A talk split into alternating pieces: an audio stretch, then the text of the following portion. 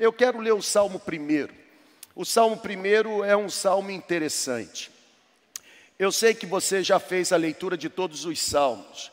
Na verdade, talvez você diga assim: o nosso circuito ou a nossa leitura bíblica anual vai começar em fevereiro. Eh, não tem nenhuma orientação para janeiro? Tem. Eu, por exemplo, eu comecei hoje a ler o livro dos Provérbios. Isso é, uma, é um costume que eu tenho ano após ano. Eu sempre inicio no dia 1 de janeiro lendo o livro dos Provérbios. São 31 provérbios, 29 ah, provérbios de Salomão e dois provérbios que não são de Salomão, mas são 31 provérbios, um provérbio para cada dia do ano, ou no primeiro mês do ano, um provérbio para cada dia, a fim de que Deus dê sabedoria para a gente encarar todos os outros dias ao longo do ano. Então, se você desejar se unir e também, juntamente comigo, seguir nessa caminhada, eu desafio e encorajo você. A partir de amanhã, você consegue colocar em dia, leia o provérbio 1, provérbio 2, e assim nós vamos até o dia 31 de janeiro, fazendo as nossas anotações, para que a sabedoria do alto venha sobre nós. A Bíblia diz que a pior coisa que tem é viver sem o temor do Senhor, e a Bíblia também diz que o temor do Senhor é o princípio da sabedoria. Sem o temor do Senhor não somos sábios, e sem sabedoria nos tornamos tolos, e o tolo serve ao diabo, e os pés se apressam para a destruição, logo caem no abismo e sofrem com isso. Então fica aqui a minha palavra de encorajamento para que você então possa se deliciar na palavra de Deus. Salmo 1, pensando com você hoje sobre maturidade, cultivando raízes profundas. O Salmo 1, ele diz assim: como é feliz, em algumas traduções aparece a esperança, a expressão bem-aventurado. Como é feliz ou bem-aventurado aquele que não segue o conselho dos ímpios, como é feliz e bem-aventurado aquele que não imita a conduta dos pecadores, como é feliz e bem-aventurado aquele que não aceita se assentar na roda dos zombadores, ao contrário, estes que são felizes encontram a sua satisfação na lei do Senhor, na palavra. E é na palavra que medita ininterruptamente, de dia e de noite. Estes que são felizes são assemelhados ou são semelhantes à árvore plantada à beira das águas correntes. Esta árvore tem vida, dá fruto no tempo certo as suas folhas não murcham, porque é uma árvore ah, frutífera, e tudo quanto é, ele faz, o bem-aventurado, é, isso prospera. E a partir do verso 4 tem um contraste.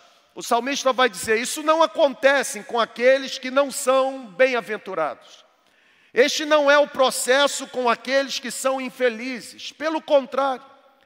Não é o caso dos ímpios, o caso dos ímpios é diferente. Os ímpios são como palha que o vento espalha. É por isso que os ímpios não resistirão no julgamento, nem os pecadores conseguirão sobreviver na comunidade dos justos, pois o Senhor aprova o caminho dos justos, mas o caminho dos ímpios sempre levará à destruição. Sabe, gente, eu gosto mesmo da forma como o salmista compõe o salmo primeiro. O salmo primeiro é um salmo delicioso de você ficar recitando, e por que não dizer até se esforçar para memorizá-lo.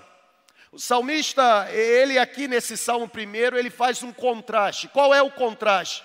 O salmista ele está contrastando dois extremos de vida.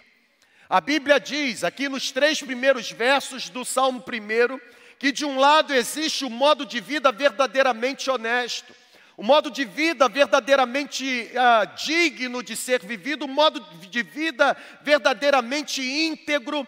O salmista está dizendo que de um lado existe um modo de vida verdadeiramente consagrado, mas o salmista também faz um contraste, ele diz que do outro lado Existe um modo de vida basicamente perverso, hostil, um modo de vida reprovável, um modo de vida repreensível. O salmista diz que do outro lado existe um modo de vida desonesto, um modo de vida carnal, ou seja, O Salmo primeiro está apresentando para mim e para você duas opções de vida. Ou eu vivo como bem-aventurado, ou eu vivo como alguém completamente infeliz. O bem-aventurado, ele vive uma vida consagrada, rendida, abnegada. O infeliz não, o infeliz vive uma vida desonesta, uma vida marcada por imundícia, uma vida carnal, uma vida completamente perversa. E sabe, quando eu leio os versos do Salmo 1, eu compreendo que os justos e também os injustos, porque cada um deles escolheu trilhar no caminho diferente, também o final do justo será diferente do final que foi escolhido pelos injustos. Não tem como decidir na vida, pegar rotas diferentes e achar que no final da vida se alcançará o mesmo destino. É isso que o Salmo 1 está dizendo. Vocês estão aqui comigo, amém, gente? Todo mundo de ressaca, cansado, não é verdade? O salmista está dizendo: de um lado existem os bem-aventurados, são como árvore plantada junto a ribeiros de água, qual dá o seu fruto na estação própria, e tudo quanto faz prospera, mas do outro lado existem os injustos. O final é a destruição. Nós estamos iniciando o ano da maturidade espiritual. Nós estamos iniciando o ano em que a nossa, a nossa grande ênfase será mesmo nesse crescimento para baixo um crescimento não aparente, um crescimento não visível, um crescimento mais interior do que exterior. E pisar no ano da maturidade, ou iniciar o ano de 2023, me parece que é render gratidão no coração por aquilo que eu e você temos o privilégio de desfrutar aqui enquanto segunda igreja. Sabe, gente, a igreja de Jesus está experimentando mesmo um crescimento extraordinário. Eu disse isso ontem aqui. Nós somos prova do crescimento da Igreja de Jesus. A nossa comunidade se desenvolveu no último ano em diversas áreas de atuação. Ontem aqui, por exemplo, na, nosso, ah, na segunda retrô, nós tivemos aqui os nossos irmãos nos comunicando, 467 pessoas sendo conectadas só no ano de 2022. A igreja de fato está crescendo. Nós temos tido, enquanto segunda igreja, a oportunidade de produzir novos discípulos para o reino. Nós temos tido, enquanto segunda igreja, a oportunidade de ultrapassar os limites do nosso prédio e colocarmos mesmo mesmo a nossa igreja em movimento, indo para outras cidades, nós temos tido o privilégio, enquanto segunda igreja que somos, de destravar pessoas, ajudar pessoas, fazer com que pessoas coloquem em atividade seus dons, talentos, habilidades, a fim de que outros sejam edificados e o Senhor da igreja se sinta exaltado. Eu de fato reconheço, eu sou grato a Deus pelo privilégio que tenho tido de aqui na nossa comunidade viver coisas extraordinárias. Só que tem uma questão. Me parece que tudo que nós conquistamos até aqui, e é óbvio que eu estou me referindo à história toda da segunda igreja. Me parece que tudo que nós conquistamos até aqui ainda é pouco se comparado com o período de colheita no qual nós estamos prestes a entrar. É por isso que nós estamos indo para outras cidades.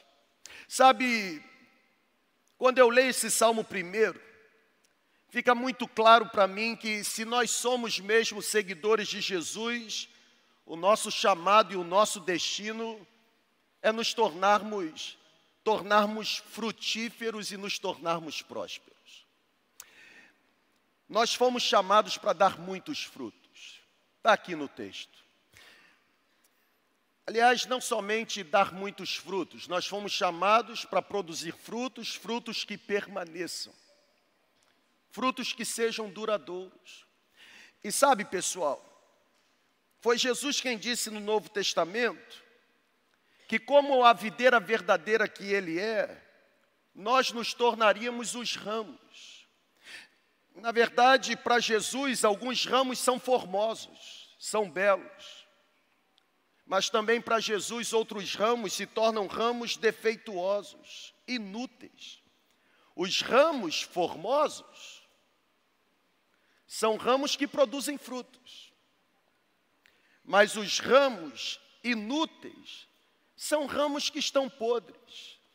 Na verdade, Jesus, em João capítulo 15, diz: Porque Ele é verdadeiro, seu Pai agricultor e nós somos os ramos. É impossível estarmos conectados nele e não produzirmos muitos frutos. João Batista, o profeta, quando aparece preparando a chegada do Messias, pregando a respeito do evangelho do reino, ele diz: já está posto o machado, Mateus capítulo 3: toda vara que não dá fruto é cortada e lançada no fogo. Nós fomos chamados para produzir muitos frutos e frutos duradouros.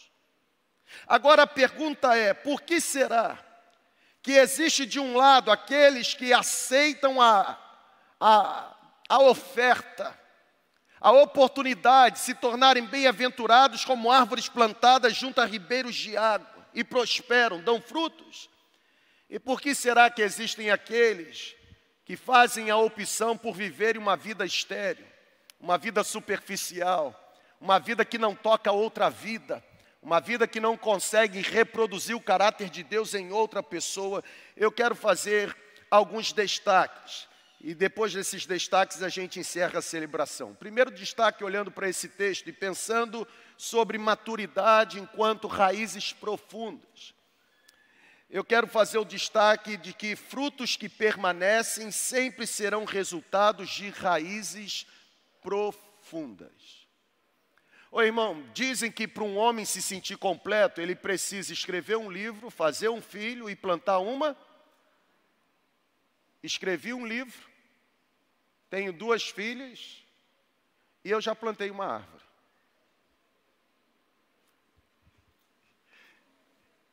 Sério?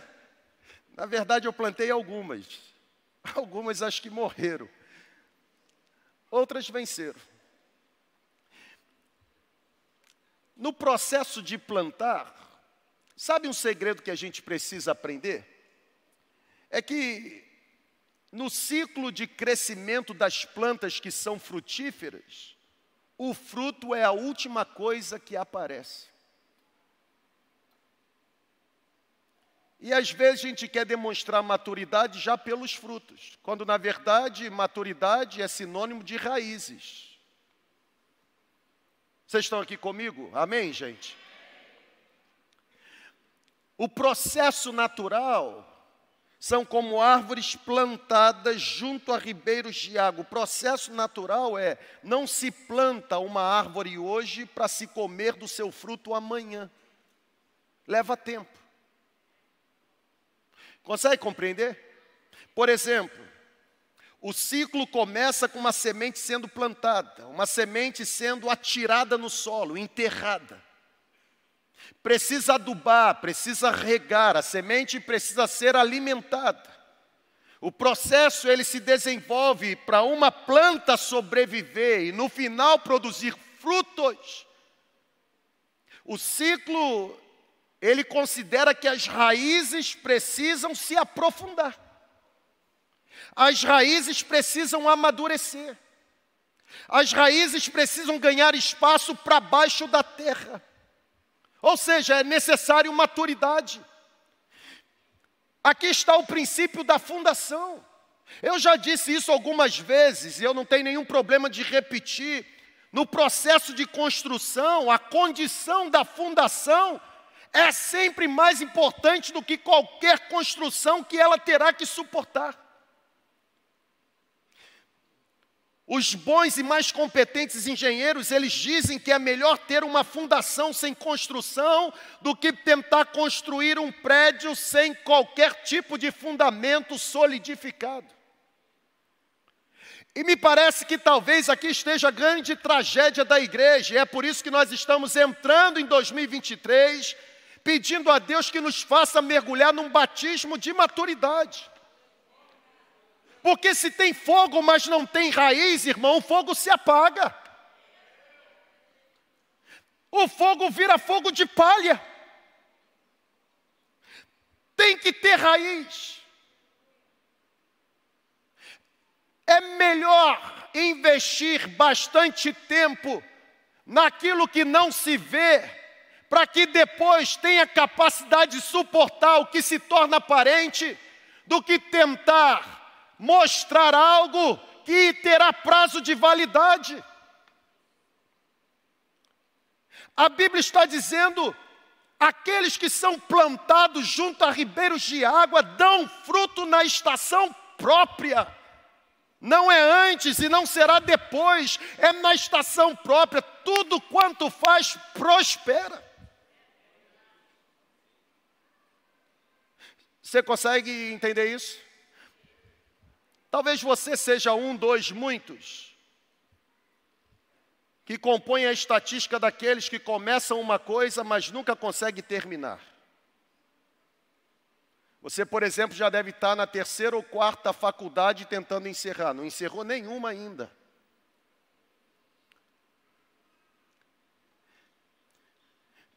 Nós precisamos mesmo envolver ou nos envolver nesse processo de amadurecimento, a, a, frutificação na nossa caminhada, ela acontece de forma semelhante, ou seja, para que possamos produzir frutos e frutos abundantes, frutos duradouros, a Bíblia está dizendo que é necessário nos tornarmos, presta atenção nisso, irmão, olha para cá.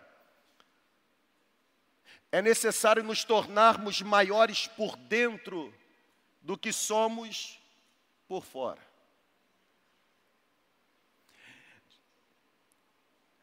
Já existiram locais em que uma árvore precisou ser retirada, sabe por quê? Porque as suas raízes estavam danificando calçada e edificações. E aí você olha para aquela árvore assim, mas a raiz é maior do que a própria árvore. O que está escondido é maior do que aquilo que é aparente. Isso tem a ver com a essência da maturidade. Maturidade é Deus nos mover num processo em que nos tornamos maiores por dentro do que aparentamos ser por fora. Irmão, é necessário construção de raízes em secreto com Deus e em Deus.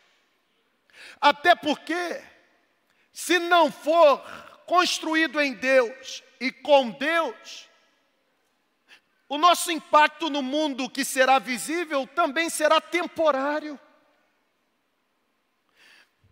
Eu tenho aprendido que homens e mulheres de Deus são formados e forjados em recintos secretos. É no anonimato, gente. Eu já cansei de falar isso e me abençoa tanto todas as vezes que eu lembro.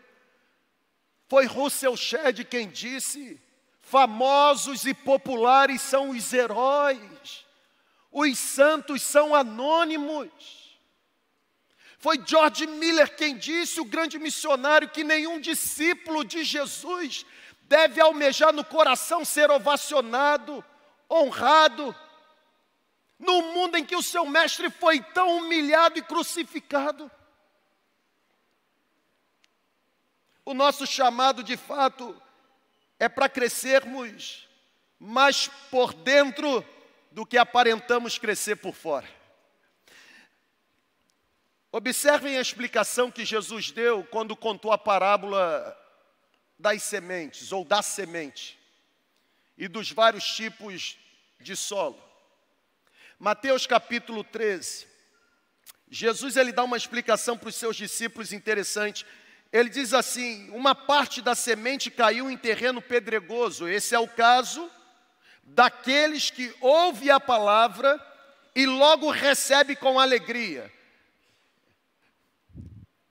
Todavia, visto que não tem raiz em si mesmo, permanece pouco tempo. Quando surge alguma tribulação ou perseguição por causa da palavra, é o primeiro a abandonar. Eu, como pastor, e todos os demais pastores aqui da nossa comunidade vivem a mesma coisa. Nós confessamos para você algo, não existe nada mais triste do que presenciarmos sementes que foram lançadas, sementes que produziram paixão, sementes que despertaram visão na vida de pessoas que se renderam a Jesus Cristo, não existe nada mais trágico para nós do que percebermos que essas sementes que foram lançadas morreram porque não tinham raízes profundas. Gente, Eu estou falando de pessoas que começaram bem a caminhada espiritual, mas ficaram pelo meio do caminho. Eu estou falando de pessoas que começaram bem a caminhada espiritual, mas desistiram pela falta de maturidade. Gente que estava do lado e você dizia: Este tem sucesso, esse tem futuro no reino, esse vai ser o próximo Billy Graham da história, esse vai ser o maior evangelista. Olha que dom que tem, e hoje você olha e procura no reino e diz assim: onde essa pessoa está? Semente que foi lançada, gerou paixão, deu um start, fez queimar no coração, teve fogo, mas não teve raiz.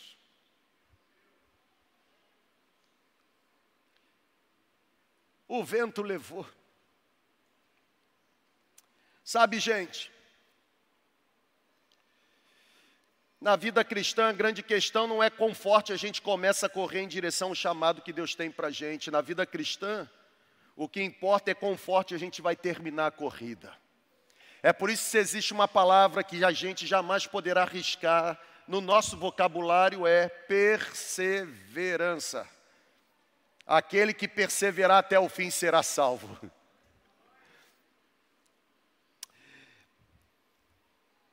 problema é que hoje existem mais iniciadores de corrida do que finalizadores. Porque não tem raiz, não tem maturidade. Está faltando. É por isso que o autor de Eclesiastes, o grande pregador, ele afirma que o fim das coisas é melhor do que o seu princípio. Me permita dar um alerta, cuidado. Cuidado para que você não esteja buscando relevância, irmão. Deus está falando com alguém aqui, óbvio. Cuidado para que você não esteja buscando relevância ou significância no lugar errado e pelos meios errados. Cuidado. Aprenda que nem aparências e muito menos sucesso de curto prazo irão impressionar Deus. Não impressionam não impressionam aquele que é capaz de enxergar o secreto, ele também é capaz de sondar o coração, e é por isso que ele espera de cada um de nós frutos que permaneçam, frutos que sejam resultados de raízes profundas geradas por maturidade espiritual. Num ano em que a gente entra, me parece que é bom a gente começar pensando no Salmo 1 e acreditando que frutos que permanecem são resultados de raízes profundas. Não se, irmão, uma palavra de alerta. Receba, levanta a mão, por favor, isso. Não se impressione pelos frutos. Ele pode ser belo por fora e ter bicho por dentro.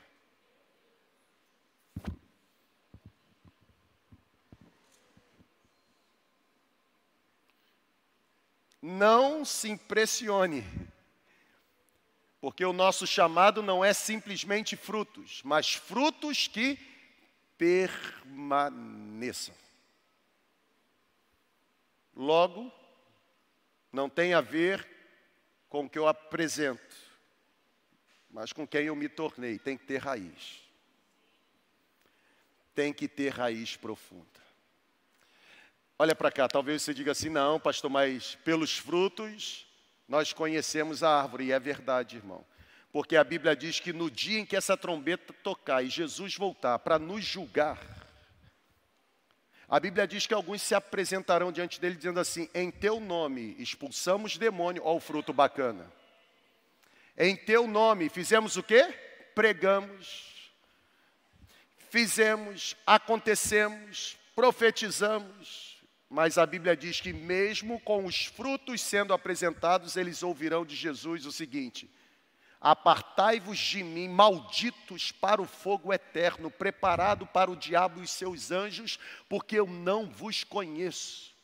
No meu reino só entra quem faz a vontade do meu Pai. Fazer a vontade do Pai é relacionamento. Relacionamento é maturidade. Maturidade, raiz profunda. Mas existe uma segunda lição no texto. E a segunda lição no texto é o seguinte: maturidade leva tempo para ser desenvolvido. Se converteu hoje e acha que já se tornou o Billy Graham da história, é assim mesmo. Irmão, tem, tem umas pessoas interessantes. Começou a ler a Bíblia agora, já quer ensinar para você a Bíblia toda. É, é sério. Eu não estou falando sobre oportunidade de, de debater, de compartilhar, tempo de mesa. Eu estou falando de etnocentrismo. Eu estou falando de soberba. Eu estou falando de vaidade. Maturidade leva tempo, gente. Tem gente que começou a corrida agora e acha que já pode subir no primeiro lugar do pódio. Ainda nem treinou direito. Você não é Romário. Para que treinar? Maturidade leva tempo para ser desenvolvido. Tem que ter tempo com a palavra, irmão. Irmão, ontem nós tivemos aqui nesse prédio. Eu confesso que eu não consigo estimar quantas vezes eu já preguei no texto de Marcos 4, ou de Mateus capítulo 8, ou de Lucas capítulo 8. Registram o mesmo acontecimento, Jesus e a tempestade. Eu já, assim, eu não consigo me lembrar de quantas vezes eu terminei a pregação nesse texto, ou cantando 328 do cantor cristão, quando era muito lá atrás, mestre, o mar se revolta, ou então cantando num tempo mais ah, perto, né? Posso clamar, eu acredito, eu, eu mas na segunda-feira Deus me mostrou um negócio que eu nunca tinha enxergado. Tem que ter tempo com a palavra, irmão. Raiz profunda. O problema do nosso tempo, que tem comprometido mesmo, marcado o tempo como um tempo imaturo, é que as pessoas reproduzem o que ouvem porque acham romântico, mas não examinam se tem coerência com a palavra. Se nós observarmos a Bíblia, nós vamos aprender que aqueles que tiveram maior impacto ou impacto duradouro foram os mesmos que Deus conduziu durante um considerável tempo de preparação. Por exemplo, Josué não começou a ser Josué da noite para o dia, não, irmão. A Bíblia diz que o tempo durou cerca de 13 anos. Irmão, Moisés teve que passar 40 anos pastoreando no deserto antes de liderar os israelitas para fora do Egito. Ô, irmão, os estudiosos do Velho Testamento dizem que Davi, mesmo depois de ser ungido por Samuel na casa de seu pai Jessé, ele teve que esperar por aproximadamente 18 anos até assumir o trono. A história de Davi um rei tão conhecido por nós, a história de Davi é incomparável. A Bíblia diz que foi Davi quem inaugurou a era de ouro em Israel, gente. Foi Davi quem introduziu uma nova cultura de adoração. A maioria dos salmos que estão aqui na palavra foram salmos compostos por Davi. A Bíblia diz que o Messias prometido é chamado filho de Davi. Mas teve um processo me permita, no ano da maturidade, começar afirmando algo para você. Quando se trata de produzir algo relevante para Deus, processo de amadurecimento espiritual jamais poderá ser ignorado. Pode ser muito tentador acelerar o tempo. Isso a gente vive aqui o tempo todo, multiplica a célula e fecha a célula. E aí a gente não consegue compreender como alguém que estava tão motivado no início e liderando célula com tanta paixão, agora em poucos meses diz que não pode mais liderar uma célula. Perdeu a paixão. Cadê as raízes profundas da visão? Quando se trata de produzir algo relevante para Deus, Desenvolvimento de maturidade não pode ser ignorado, pode ser tentador acelerar o tempo, mas acelerar o tempo compromete desenvolver raízes. Você está entendendo? Amém ou não amém? Nós precisamos entender que sair dessa sincronia do tempo ou com o tempo de Deus, isso deixa a gente vulnerável. Irmãos, isso coloca a gente em perigo. Eu tive uma mulher na minha vida, na minha história, chamada Tabita Krau Miranda Pinto. Juntamente com seu esposo, saudoso pastor José de Miranda Pinto, pastor então na igreja do Meia, Rio de Janeiro, eles, eles organizaram o Seminário Teológico Betel. E ela, uma vez, eu entrando na sala dela, ela disse algo para mim. Eu estava próximo a me formar. E ela disse para mim: Meu filho, não tenha pressa em ser pastor. Seja pastor no tempo de Deus. Porque se você tentar ser pastor fora do tempo de Deus, você estará entregue à sua própria sorte, mas se você for pastor no tempo de Deus, Deus se encarregará por todos os seus atos, ou se responsabilizará por tudo aquilo que Ele prometer que vai realizar através da sua vida.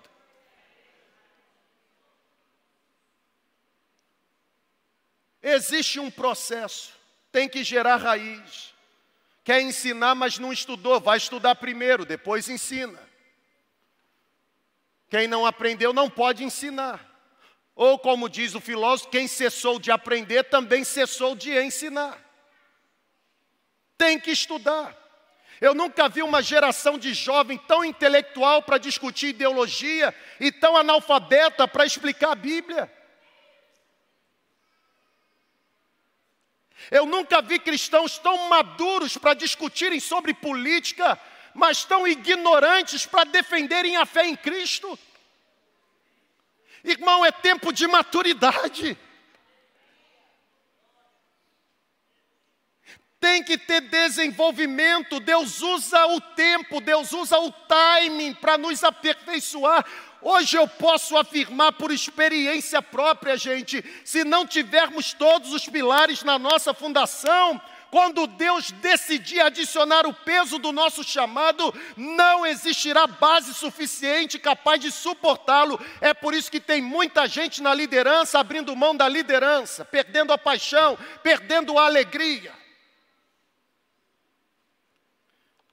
Apressar o crescimento é não entender a visão do que estamos nos tornando. O oleiro está trabalhando. Deixa ele trabalhar no ritmo dele, irmão.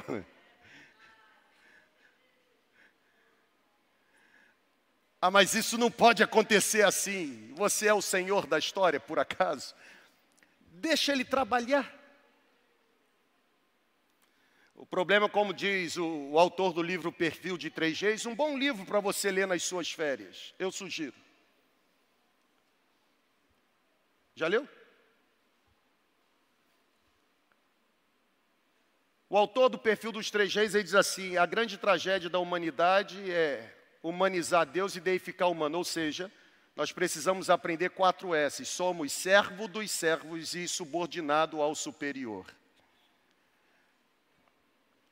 Existem coisas na vida que não se pode apressar. E entre elas tem a ver maturidade espiritual. Deus não se sente pressionado a apressar seus planos para provocar o nosso crescimento. Não é Ele se conformando com o nosso plano, mas somos nós nos lançando no movimento dele. Sabe, eu quero concluir dizendo para você que se tentarmos acelerar o nosso crescimento, com certeza iremos destruí-lo. Raízes profundas não são desenvolvidas da noite para o dia tem que cultivar. Por isso eu concluo dizendo para você: Deus sempre nos aprimora e aprimora mesmo. Deus sempre nos aprimora antes de desenvolver algo através de nós. Irmão, receba essa palavra. Deus sempre primeiro trabalha em mim para depois trabalhar através de mim. Deus sempre trabalha algo dentro de mim para depois fazer algo fora de mim. Conseguiu compreender? Deus sempre aprimora antes de desenvolver algo através de, ou seja, nós não podemos nos deixar seduzir pelo sucesso de curto prazo ou por um momento de popularidade, que é o câncer dessa geração. Escolha ser quem termina a corrida. Para terminar a corrida, você precisa aprofundar suas raízes.